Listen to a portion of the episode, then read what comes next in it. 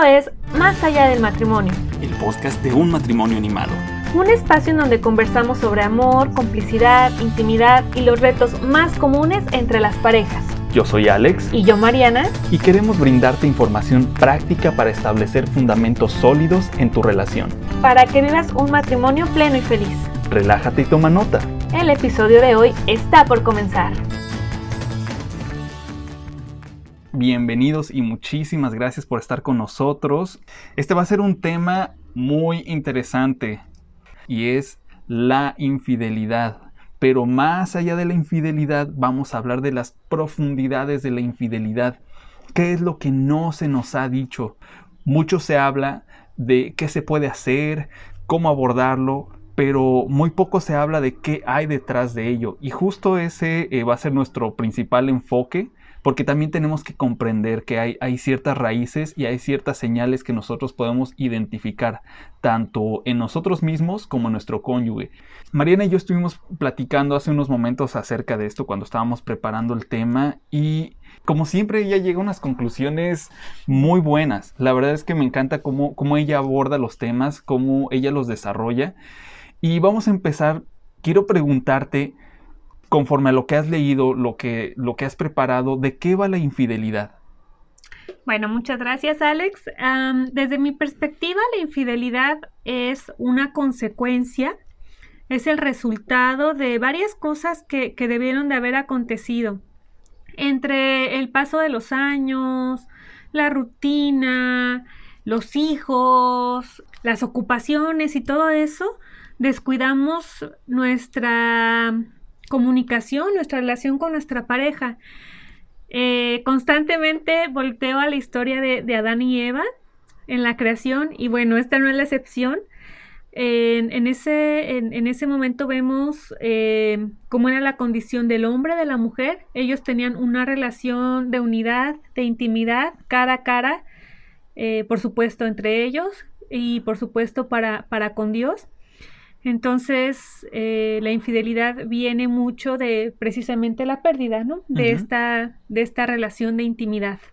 Sí, me, llama mucho la atención que, que, llegaste, bueno, creo que una palabra que resaltó mucho para mí es la consecuencia. Y es que justo eh, lo que platicábamos hace rato es que la infidelidad es tan solo la punta del iceberg, es tan solo lo que se puede, lo que se puede ver, pero todo lo que no se puede ver es muy grande. Lo que está debajo del agua es gigante.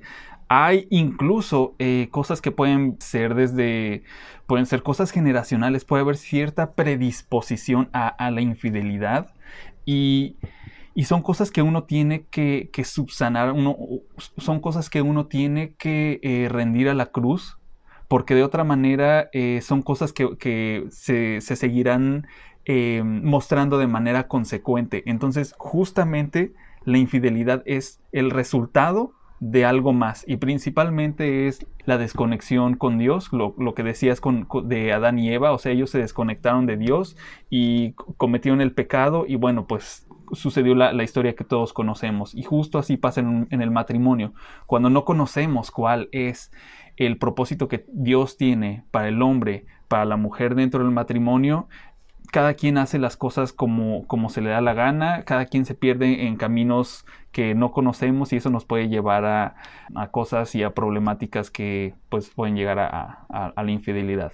Pero bueno, les platicaba sobre los correos que nos mandan eh, los suscriptores. Si aún no eres suscriptor, te invito a que entres a reanimatumatrimonio.com. Ahí te va a salir una ventana y vas a recibir, para empezar de regalo, el reto de Reanima tu matrimonio en 7 días. Así que no se lo pueden perder. Ha habido muy buenos comentarios, ha sido de gran bendición. Eh, lo seguimos trabajando para mejorar, así que no se lo pierdan. Vámonos con los correos. Obviamente nosotros mantenemos las identidades anónimas, no queremos que, se sepa quién lo mandó, pero, pero es importante compartir estas historias, ¿sale? Ok, amor, ¿nos puedes leer el primero? Voy a leer uno de ellos. Gracias. El caso de mi matrimonio es la confianza que no le tengo a mi esposo, ya que hace algunos años atrás él me mintió, me engañó y teniendo yo las pruebas de todo, me lo seguía negando. En ese momento pensé que era fácil para él sostener una mentira, aún con pruebas, y eso me dejó una gran desconfianza. Al día de hoy, él ha puesto de su parte y hemos mejorado, no del todo. Cuando hace algo parecido a las mentiras o engaño, cuando observo que en ocasiones le llama la atención ver a otras mujeres estando yo a su lado, y me lo niega cuando le reclamo, me molesta mucho. Muchas gracias. Sí, es uno, e, ese es un, eso lo he visto mucho en, los grupos que hay de matrimonios, que hay, hay muchos, que mujeres se dan cuenta, confrontan al, esposo y él lo niega. Y eso pasa muchísimo. Vamos a leer el siguiente. Este es de, de, de una persona que nos dice lo siguiente. Nuestro matrimonio ahorita atraviesa un proceso de restauración matrimonial. Mi esposo sucumbió a la tentación y adulterio hace ya cuatro años. En su desesperación de no saber qué decisión tomar y al ver que Dios tocó mi vida, él comenzó a hacer cambios. Eh, mi esposo decidió emigrar a otra nación, ya tiene tres años allá, fuera del hogar, y solo Dios sabe la vida que él ha llevado estando solo. Dice eh, esta mujer que el primer año la comunicación fue casi nula, luego él comenzó a escribir paulatinamente para saber qué, sabía, qué, pasaba con los niños, cómo estaban ellos, pero en este proceso ella estaba embarazada, o sea, e, ella se quedó embarazada y pues eso a él le molestó, ¿no? Eh, dice que ella atravesó este desierto de la mano de, de Dios, quien le ayudó muchísimo hasta ahorita y que no les ha abandonado. Dice que el día de hoy, actualmente, su esposo llama dos veces, eh, conversan más, le cuenta cosas que no sabía de su diario vivir y dice que hay momentos en donde dice que, que, su esposo le dice que la ama, otros en los que toma distancia, pero ella confía en el Señor y sabe que está obrando para hacer algo nuevo. Aquí tenemos un caso muy interesante de, una persona que probablemente perdió la, esperanza, que probablemente ya estaba, pues imagínate lo que es tener a tu esposo lejos. Eso nosotros lo hemos visto. Somos una pareja inmigrante en Canadá. Hemos visto a muchas personas que han dejado a sus familias, tanto hombres como mujeres, buscando eh, nuevas oportunidades. Y pues es difícil, es muy duro, es muy, muy duro. Eh, me da gusto que, que dentro de todo esto que, que ellos han vivido, eh, aún logran mantener la comunicación porque sí, definitivamente la vida del migrante es, bastante difícil, pero lo que me llama la atención es que ella no se rindió y ella puso su caso, puso su vida eh, y su matrimonio en las manos de Dios y está viendo una transformación. Eso también es, uno de los casos que más me, impactó y la verdad es que me, me agradó bastante. Pero bueno, vamos a pasar a lo que les queríamos comentar acerca de qué hay detrás de la infidelidad. Y la verdad es que, primero que nada, hay una gran, gran desconexión de Dios, lo que mencionábamos hace rato, el no comprender cuáles son los propósitos que Él tiene para el hombre y para la mujer. Y cuando eso sucede, nosotros tomamos nuestros propios caminos, lamentablemente. Y uno de ellos es que detrás de la infidelidad hay algo que se gesta mucho antes en la mente. Nosotros lo llamamos la persuasión lo quisimos ilustrar de una manera como botones. Cuando uno o dos o tres botones se, presionan al mismo tiempo, es como un combo el cual te hace inevitablemente querer tomar acción. Vamos a repetir esto. Hay persuasión detrás de la infidelidad. Y aquí les voy a aclarar de qué se trata estos, estos botones de, de persuasión. El primero es el de los sueños. Esto ocurre cuando alguien más entra en tu, en tu matrimonio, un, tercero, un hombre o una mujer, y alienta los sueños de tu cónyuge.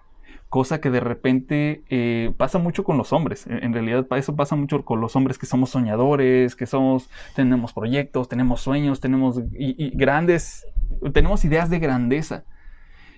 Las mujeres para eso son, son nuestra ayuda idónea y ellas nos, nos, hacen recapacitar, pero a veces hay hombres que no comprenden y se encuentran a alguien que les aliente esos sueños. Entonces ese es un botón como muy sutil. Eso crea atracción y crea curiosidad.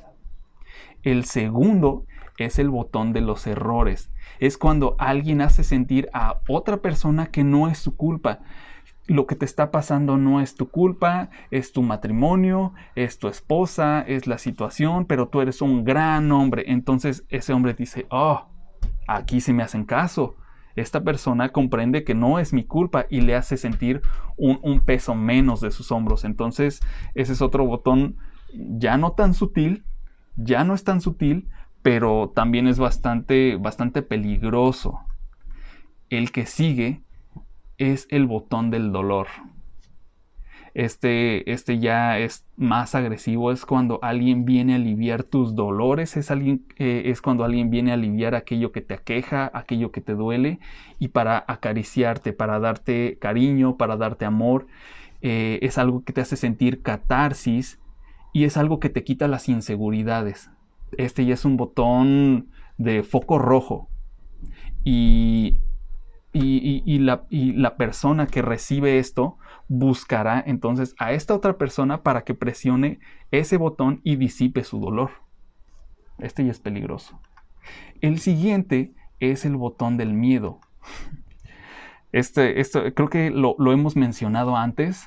Tanto hombres como mujeres tenemos diferentes miedos y creo que podemos concurrir en que el mayor miedo de los hombres es el fracaso y el mayor miedo de las mujeres es el quedarse solas. Cuando no encuentran esperanza en sus matrimonios, lo buscan por fuera y en vez de trabajar por recobrar el control, lo buscan por fuera. El esfuerzo duele y el cambio cuesta. Entonces las, las personas infieles aman su zona de confort. Y el último, el botón de las conclusiones. Cuando tú conoces a alguien que tiene una manera de pensar muy similar a la tuya, que tiene sueños como los tuyos, quien alienta todos los otros botones, entonces puede llegar a, incurrir en una, infidelidad. Creo que este es uno de los botones que cuando presionan en las mujeres eh, las puede llevar a esa seducción más que, más que el de los hombres, porque nosotros somos como más, eh, más físicos, somos más de contacto, pero cuando las mujeres les alientan esos sueños y esas conclusiones y esas ideas preconcebidas de vida, entonces les llama la atención. Si esto fuera como un videojuego, cuando aprietas varios botones, se hace un combo que te hace, que te hace eh, pues vencer al, al enemigo. Y bueno, hemos hablado de las de, cuáles son esas profundidades de la persuasión que hay detrás de la infidelidad.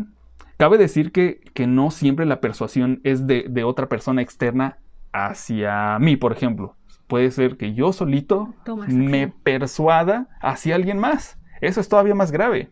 Eso es todavía más grave. Y sucede, sucede porque entonces ya es una preconcepción mucho más anterior es algo que ya eh, evidencia una falta total de compromiso y, va a suceder una y otra y otra vez. Ahora, vamos a hablar de qué hacer. Hace, hace rato también comentábamos, eh, mi esposa y yo, eh, como las, diferentes estrategias que se pueden tomar una vez que ya se ha descubierto cómo se puede resolver. Y como siempre, sus conclusiones son, son muy buenas, así que nos puedes compartir esa parte, please. Claro que sí. Bueno, pensando eh, respecto a, a, cómo evitar que nuestros matrimonios lleguen a, este punto, algunas de las ideas prácticas es hacer una lista, primero viendo hacia nosotros cuáles son nuestras debilidades. Si bien es cierto, eh, casi siempre buscamos señalar a alguien, culpar a alguien, eh, nosotros pues quedar como no es mi culpa, sino es su culpa, pero en realidad eh, así sea el 95% su culpa, hay un 5% que me corresponde. Entonces cuando hacemos esta lista de debilidades, primeramente hacia nosotros podemos darnos cuenta precisamente cuáles son estas áreas, pedir perdón, eh, madurarlas o reconocerlas y entonces más, eh, más adelante poder emprender acción. Em, por ejemplo, eh, ustedes pues verán que mi cabello es más o menos largo. Entonces, pues a veces se, se, me cae bastante y quedan los cabellos ahí en la coladera, ¿no? Entonces, Alex es algo que, que nota y que no, no, no, no es de su agrado, entonces, bueno, si yo reconozco que esto pasa con, mi cabello y veo esta debilidad, entonces puedo trabajar en ello y decir, ok, si yo ya sé que esto pasa, voy a estar más atenta en que al salir de bañar recoja esto para que cuando él se meta al baño no, no le toque ver mis cabellos, ¿no? Por ejemplo, antes de pensar, es que él siempre hace un reguero en esto, bla, bla, me hago responsable de, mis debilidades y también puedo anotar la, en otra lista las debilidades que, que, él tiene y entonces, pues vamos, ambos fallamos, ¿no? Y no somos perfectos, entonces tanto él tiene sus cosas como yo tengo las mías. Eh, otra cosa que, podemos hacer, no sé ustedes, pero eh, creo que es algo común y yo creo que está en parte de nuestra naturaleza, es que tendemos a ver lo negativo primeramente. De hecho, creo que, algo comenta la ciencia em, con respecto a, este tema, que por cada 10 eh, cosas buenas, nosotros reconocemos 7 mal, eh, por cada 10 cosas nosotros podemos reconocer Em, en su mayoría las cosas negativas que las cosas positivas. Entonces hay que estar haciendo constantemente cosas positivas para que nuestra mente lo mire porque siempre estará enfocada en lo negativo. Entonces reconociendo esto hay que enfocarnos en lo, en lo que nuestra pareja sí hace. En lugar de estar pensando todo el día, uy, es que eh, olvidó otra vez sus trastes y otra vez y otra vez, reconocer, lo que sí hace. Ah, eh, no sé, cosas a veces básicas, pero que son de, reconocerse. Oye, eh, pues no lo había pensado, pero siempre me pregunta eh, qué pasa a, a, comprar antes de llegar a la casa. Oye, Alex, muchas gracias por preguntarme o por estar al pendiente de lo que nos hace falta. Y entonces comenzar a fortalecer y a reconocer esas áreas positivas de nuestra pareja. Y esto nos da oportunidades también para expresar aquellas cosas que ya tenemos en nuestra lista de debilidades que vemos en, en él, en ella, pero de una manera diferente, no como demandas, que casi siempre lo hacemos. Es que me molesta que no haces esto. Como reproches, ¿no? O necesito que hagas esto, sino que ya que fortalecimos el muchas gracias, podemos adicionar algo... Una pues, petición, ¿no? Una petición sutil y decir, ¿sabes qué? He notado que ya van varias veces que, que, me meto a la regadera y veo eh, tus cabellos ahí. ¿Sabes qué me encantaría? que pudieras em, tener un poco más de cuidado con eso, estaría increíble. Entonces, es, lo más seguro es que yo lo reciba de una manera diferente y diga, hoy tienes razón, eso lo hará sentir increíble y entonces yo también lo recibo de esa forma y puedo trabajarlo pues más amenamente, ¿no? Em, otro punto práctico es con respecto a la comunicación. he aprendido, bueno, creo que soy una persona que no tengo muchos problemas como para comunicarme y expresarme, pero he visto que, o he aprendido que Alex, me parece, tú me corregieras, en algún principio no era tan fácil y él no me expresaba, entonces a mí me generaba con mucha incertidumbre porque yo no sabía eh, cosas sencillas, por ejemplo, la comida, ¿no? Yo cocino con, o cocinaba con un poco de sal y él nunca me decía nada. Entonces, cuando yo le preguntaba, o sea, era como a regañadientes sacarle algo y, ay, pues sí, como que le falta sal. Y yo, ¿cómo voy a saber que le falta sal si tú no me dices, no? Entonces, como que eso me generaba cierta, cierta frustración. Entonces, yo sé que no siempre nos es fácil comunicarnos y es algo fundamental. Claro, hablando del matrimonio y de nuestras relaciones en general, el ser partícipes en ambas partes, tanto en escuchar como en hablar. Y obviamente es excelente que nosotros seamos buenos escuchas. Entonces el tip es, cuando tu pareja habla, escúchalo. A mí a veces, o sea, igual, ¿no? Nuevamente, a veces él está eh, hablando y yo tengo que estar como sacándome de, de, mis pendientes o de lo que yo estoy pensando para realmente escucharlo a él. Entonces, a veces con trabajos nos cuentan las cosas y cuando nos las cuentan, uno ya está esperando su turno para, para hablar, ¿no? Entonces, bueno, ese también es un tip. Em, aquí lo bueno es que se desarrolla. Si no tienes la habilidad para escuchar activamente o para hablar, eh, no te preocupes, se trabaja y puedes lograrlo. eh, me gustaría aquí hacer como una recapitulación. Me parece que esto, mm, creo que no lo, no lo introduje bien. Esto es más como preventivo. Es preventivo para mejorar la, la, relación, como hacer de, de, tu lugar, de tu espacio íntimo. hablemos del espacio íntimo de, de, tu matrimonio, de tu relación, algo seguro. Eh, Mariana hablaba de hacer una lista de debilidades de ambos y compararlas para después poder expresarlas. Dos, enfocarse en lo positivo más que en lo negativo. Sí sabemos que hay cosas eh, negativas que no se pueden ignorar, pero ¿por qué no eh, poner algo positivo primero? Y eso nos da como la oportunidad de, expresarnos, a lo mejor después hacer alguna petición.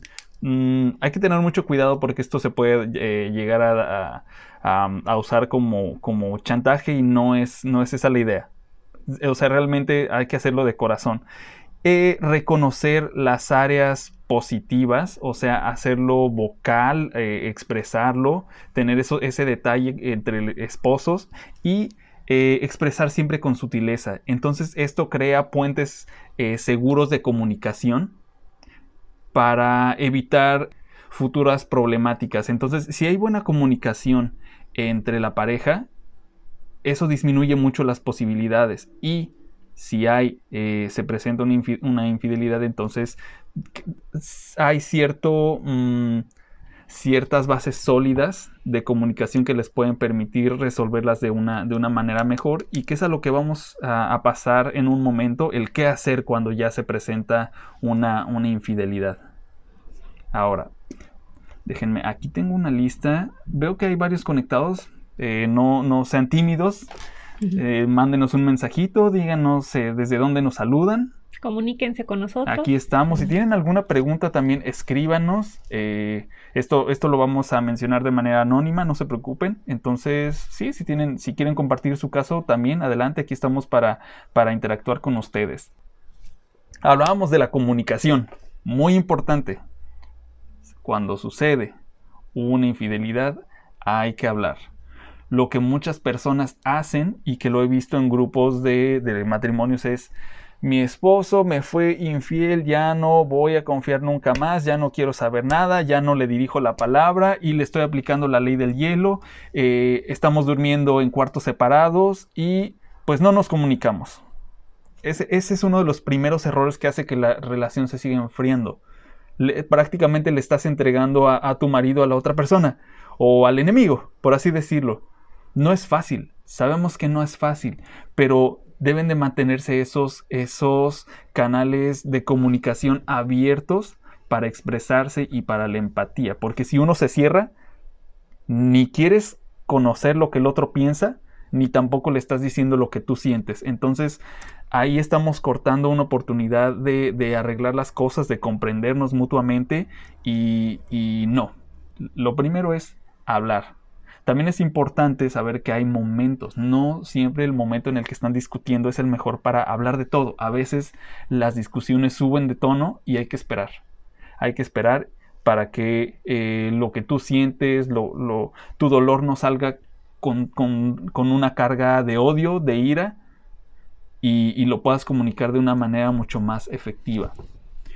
Y dos, hacer nuevos compromisos muchos de verdad me han escrito hombres que por lo que yo veo y conforme como me escriben sus correos es de que de verdad se están muriendo de dolor y están súper arrepentidos y hasta me piden, mira, mándale el material que, estás brindando a mi esposa, por favor, eh, yo quiero que ella lo tenga, eh, estoy haciendo todo por ella, de verdad, o sea, ellos, ellos están en una, en una postura de hacer nuevos compromisos y a veces sucede que la otra persona se cierra. A veces sucede que, cuando la infidelidad es sistemática, que ya sucede una y otra y otra vez, la confianza se pierde por completo y llega un punto en el que eh, la persona a quien han engañado dice hasta aquí. Y es, es totalmente válido, totalmente válido, pero eh, no está de más abrirte a escuchar qué es lo que tiene que decir, pero con, con cambios o sea, tiene que ser un cambio tajante.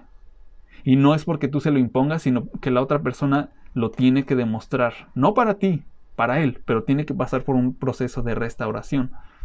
Y eso nos lleva al siguiente punto, que es buscar apoyo. No, yo, yo les recomiendo que la última instancia a la que vayan a buscar apoyo es con sus papás. Eh, los suegros de repente, o la familia de repente puede tomar ciertas actitudes en contra del esposo o de la esposa que ha cometido la infidelidad y eso hace que la dinámica familiar sea mucho más difícil que él, él, se sienta en un lugar seguro en donde pueda llevar ese proceso de transformación, incluso ella, bueno, en el caso de una infidelidad por parte del hombre, y hace, hace las cosas tensas, hace la dinámica familiar muy tensa. Entonces, no recomendaríamos que vayan eh, a la familia directa, a menos de que sean casos eh, pues ya más extremos de, violencia, de maltrato y que a lo mejor tenga que haber una separación temporal solo ahí, pero busquen eh, de sus pastores, de, su, de su líder espiritual, de, de quienes les, les esté dando este acompañamiento espiritual, búsquenles, planteenles la situación en busca de una solución, de un consejo y y bueno, pero primeramente pues eh, acudan a, Dios y a su palabra que es quien va a revelar sabiduría para actuar en estos, en estos momentos, porque Él responde las oraciones. Aún en los desiertos, aún en las tormentas, Él, Él está ahí. Y cuando uno hace nuevos compromisos, cuando uno busca apoyo, es importante perdonar, no buscando que el otro cambie, sino perdonar porque el perdón nos cambia a nosotros mismos. El que perdona se cambia a sí mismo, porque te ayuda a soltar, te ayuda a abrir la herida y permite que Dios sea quien, quien te sane, quien te restaure.